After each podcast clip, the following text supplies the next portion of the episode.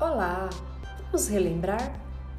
Uma peça de teatro é uma forma literária normalmente constituída de diálogos entre personagens e destinada a ser encenada e não apenas lida. As peças teatrais, tais como as que conhecemos no mundo ocidental, surgiram na Grécia Antiga, através das mãos de grandes teatrólogos como Ésquilo, Sófocles Eurípedes e Aristófanes.